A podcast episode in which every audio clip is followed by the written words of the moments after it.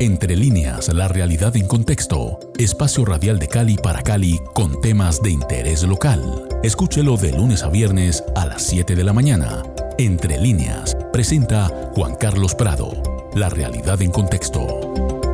Muy buenos días amigos de Javerian Estéreo Cali 107.5 FM. Empezamos esta mañana entre líneas, la realidad en contexto. Hoy con nuestro cuarto episodio de esta alianza que tenemos con el CINEP y concretamente con la revista 100 días sobre los artículos que publica en su más reciente edición. Hoy, del secuestro y otras atrocidades, una reflexión a propósito de la imputación de crímenes de, guerra y lesa humanidad a las FARC-EP. Artículo escrito por Julián Salazar. José Darío Rodríguez, muy buenos días y gracias por convocar al columnista del artículo y comentar este capítulo de la revista que tú diriges.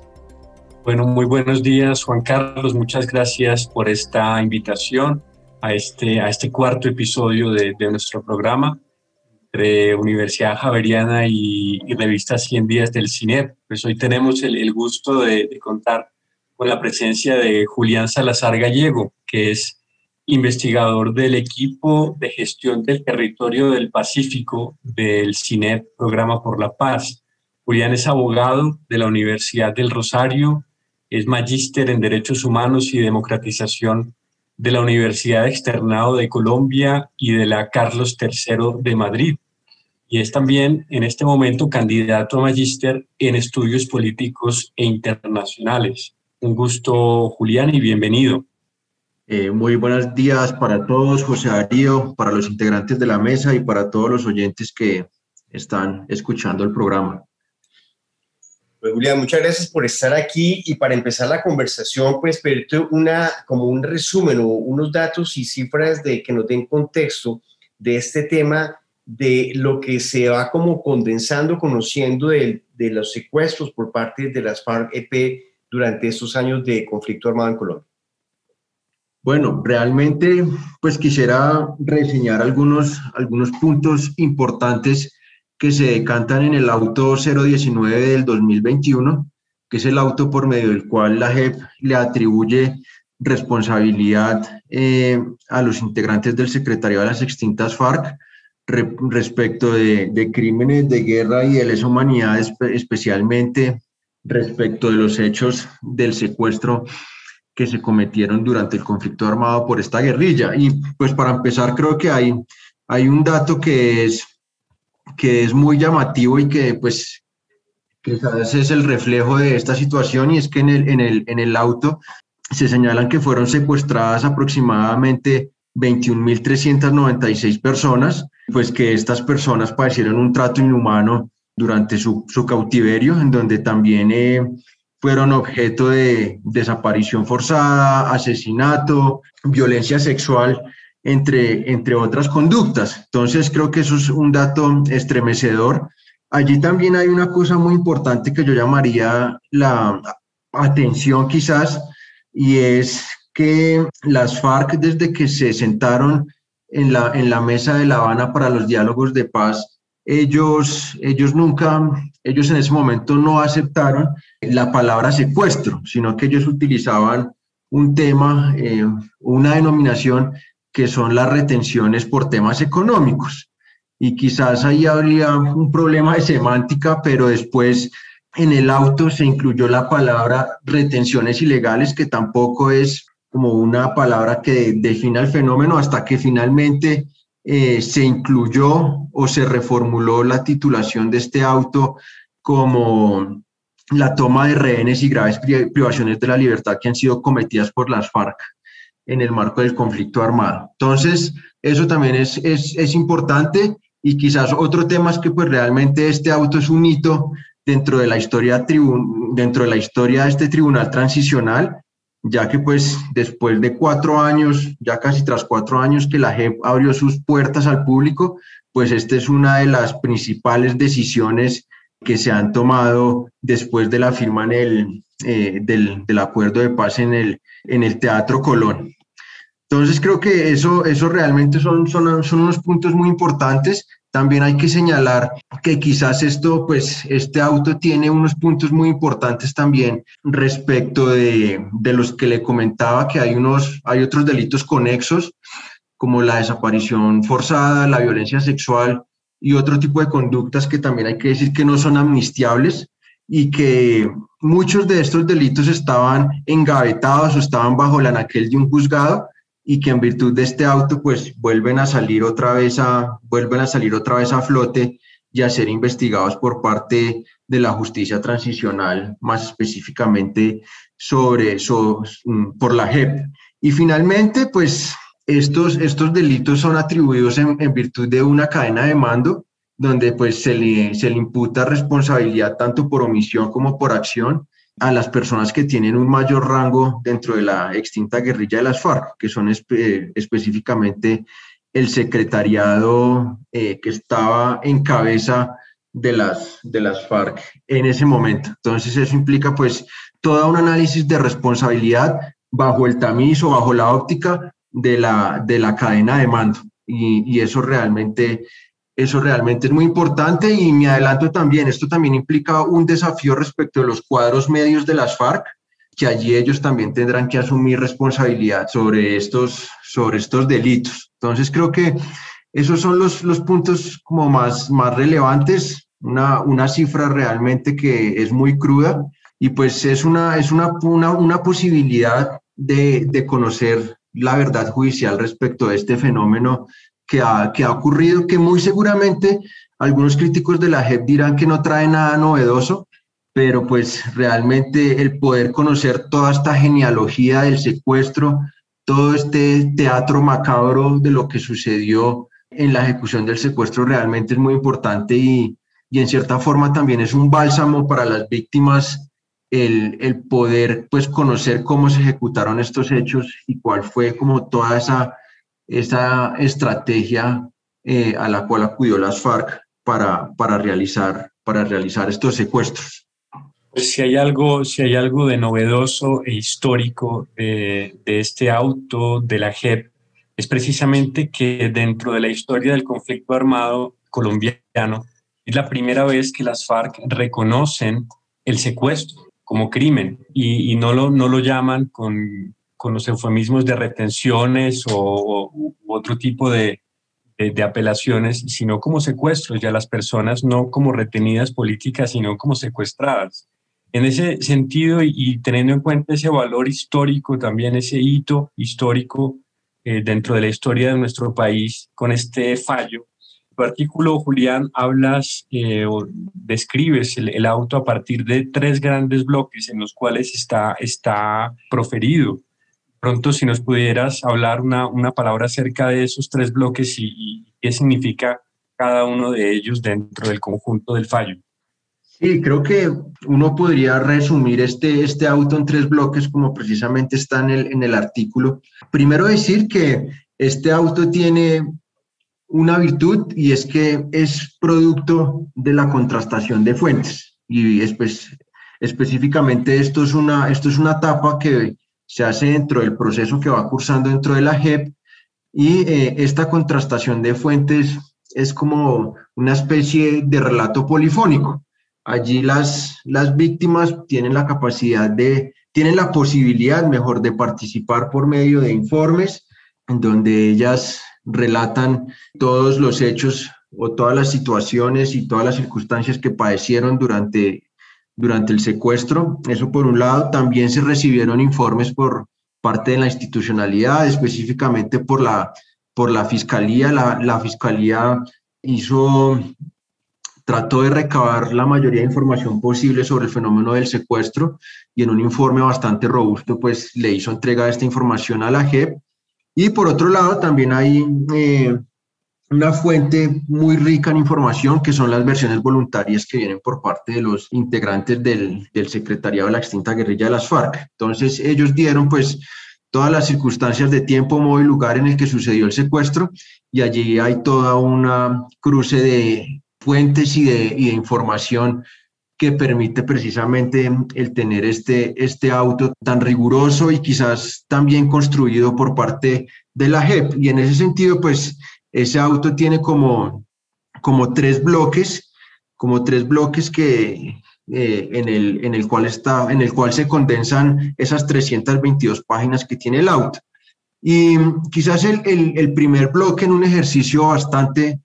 exhaustivo se identifican por parte de, la JEP eh, los elementos que constituyen los crímenes de guerra y de lesa humanidad. Entonces allí lo que la JEP hace es precisamente demostrar que las FARC pues, es una estructura criminal que tuvo una participación continua en el, conflicto armado. Y allí hace Allí hace toda una genealogía y una trayectoria histórica de la extinta guerrilla a través de sus estructuras orgánicas y de sus jerarquías, y mostrando pues que es una, es una guerrilla que se articulaba a través de una cadena de mando que recaía en el Estado Mayor Conjunto, los cuales pues daban sus principales directrices a través de las conferencias nacionales guerrilleras. Allí se proyectaban sus planes estratégicos y también pues se proyectaba su, su, despliegue militar a lo largo y ancho del país donde pues la guerrilla tenía una, una mayor incidencia. También se demostró que había una presencia territorial y allá hay como una categoría respecto, respecto de las zonas donde estaban las FARC. Hay unas zonas de retaguardia, hay unos corredores de movilidad y unas áreas de disputa. Estas áreas lo que hacen es como tipificar o modelar cuáles son el control social que tenía las FARC sobre esas, sobre esas poblaciones, entonces en algunos habría una mayor legitimidad, en otros pues había un mayor, un, mayor o menor control territorial, social y político, y pues eh, esta caracterización es bastante importante para demostrar su presencia territorial. Allí también eh, hay, una, hay un aspecto muy importante y es que pues efectivamente tenían un sistema disciplinario, un sistema de reglas, un sistema de, de sanciones a nivel interno. Finalmente, pues también poseían un material robusto de guerra que era conseguido a través de la transacción de terceros, material de guerra del enemigo y de la creación de elementos bélicos caseros o de forma rudimentaria. Este es como el primer bloque grueso en donde la JEP traza todo, todo un discurso para tratar de, para comprobar de que efectivamente están configurados estos elementos de crímenes de guerra y de lesa humanidad.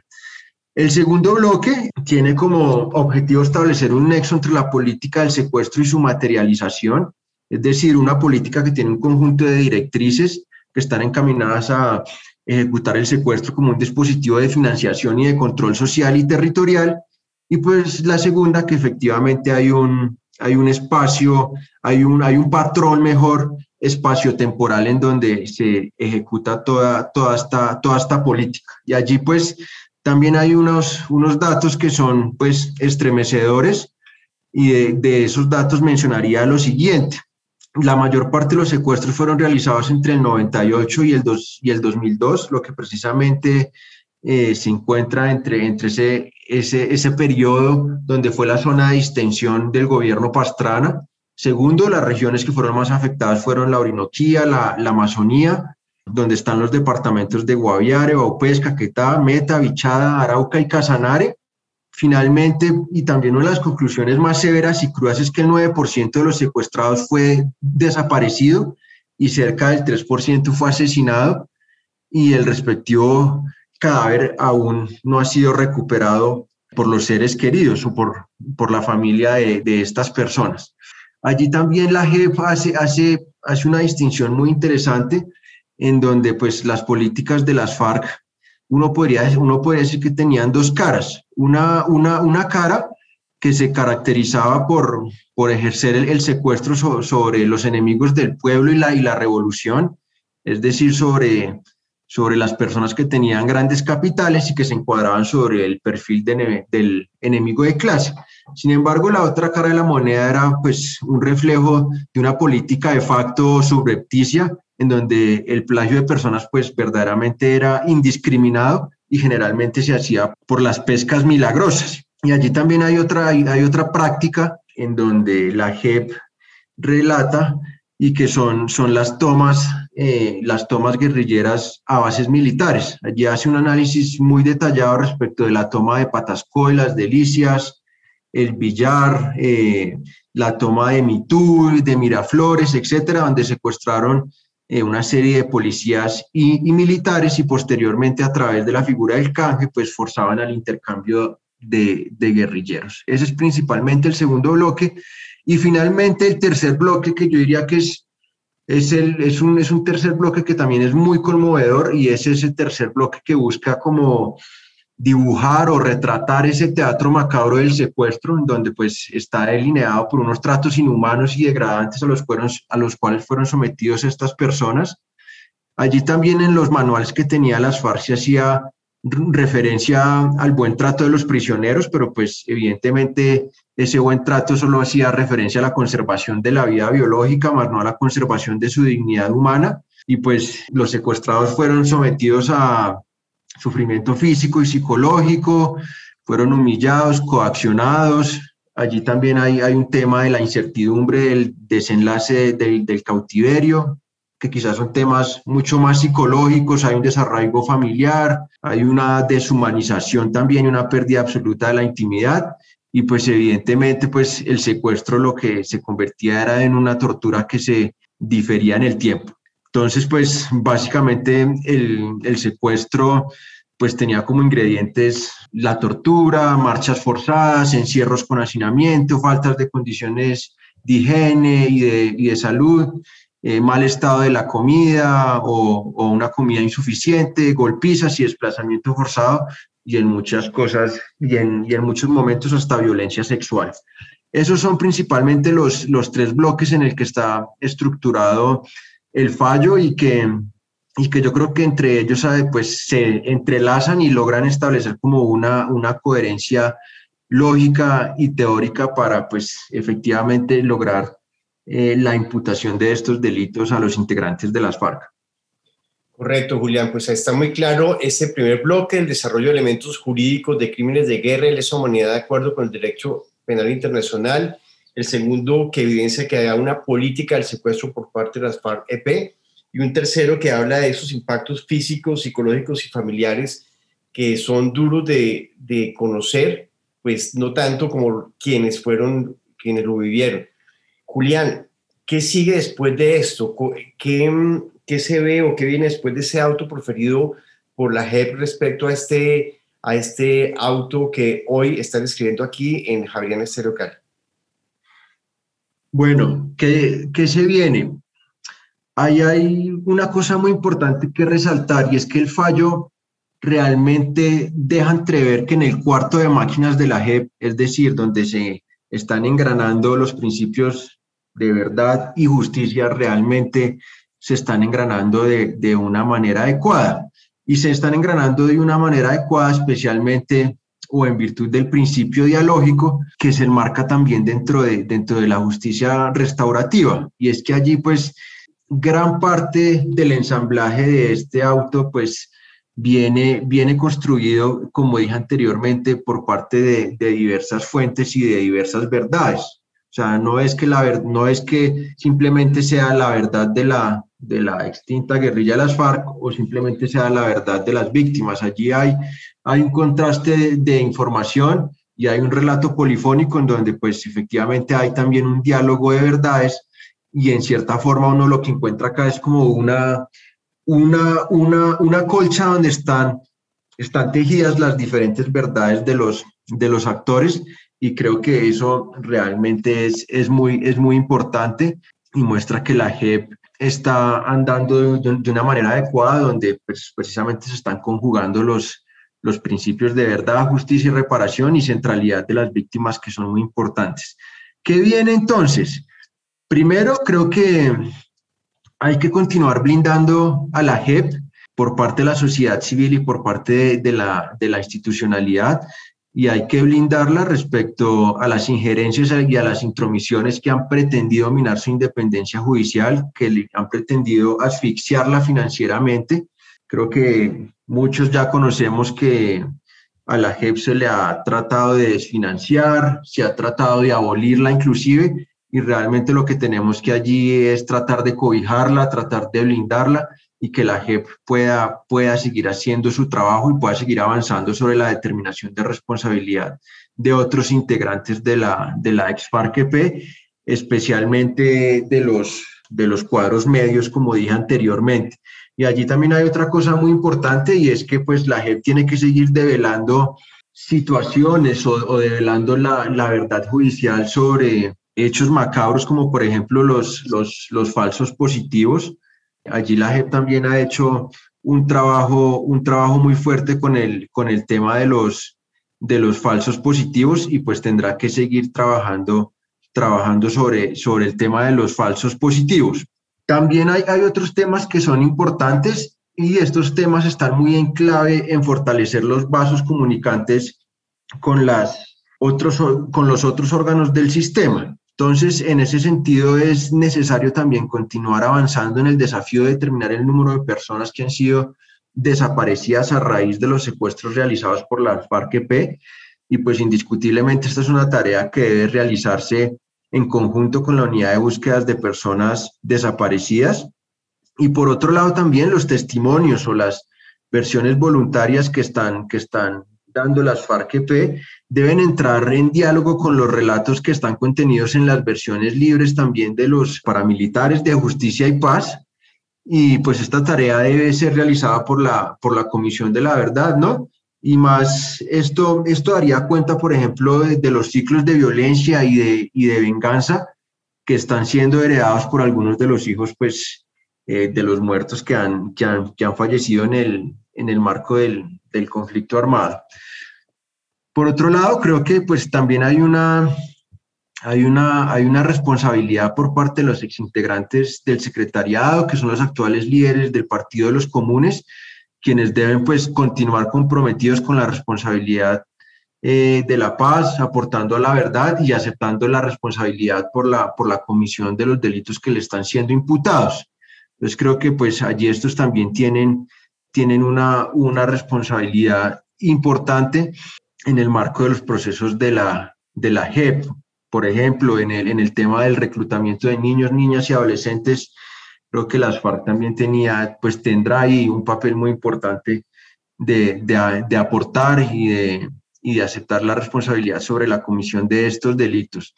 Ahora bien, en términos procesales, las FARC, ellos ya con, con, su equipo jurídico, ellos ya aceptaron la comisión de estos delitos esto lo hicieron por medio de un, de un, de un documento jurídico eh, al cual pues ya, le, ya, se le fue, ya se le fue entregado a la JEP. Eh, por parte de las víctimas, ellas también tenían un término para aportar algunas consideraciones sobre este auto, si lo ven conveniente o si lo estiman pertinente, aportar nuevas pruebas o pronunciarse sobre ciertos, sobre ciertos puntos del auto este periodo lo tenían hasta el 30 de abril, es decir, que ya feneció, muy seguramente las, las, las, las víctimas ya presentaron ese, ese, ese, ese documento. Y allí lo que hace la JEP, especialmente la, la sala de, de responsabilidad, lo, lo, que va a hacer es mirar el, el, documento de las FARC y mirar el documento de las víctimas, y allí lo que va a proferir es una resolución de conclusiones ante, eh, esta resolución de conclusiones es presentada ante, ante la sección de primera instancia del tribunal, que es, la que es la sección específicamente para los casos que tienen reconocimiento de verdad y responsabilidad. Y allí también arranca un paso muy importante y es donde las víctimas tienen la posibilidad de presentar un, un proyecto restaurativo en donde pues ellos crean, ellos determinan cuáles son como las, las condiciones de reparación en clave restaurativa que ellos pueden considerar, pueden ser un bálsamo para las, digamos, para tratar de reparar esta, estas, estas afectaciones que, que causó el secuestro. Y finalmente pues también se les impondrá una, una sanción, una, una sanción a los integrantes de las FARC que principalmente son, son sanciones que pues están entre, entre 5 y 8 años que también habría que aclarar, pues son sanciones reparadoras y restauradoras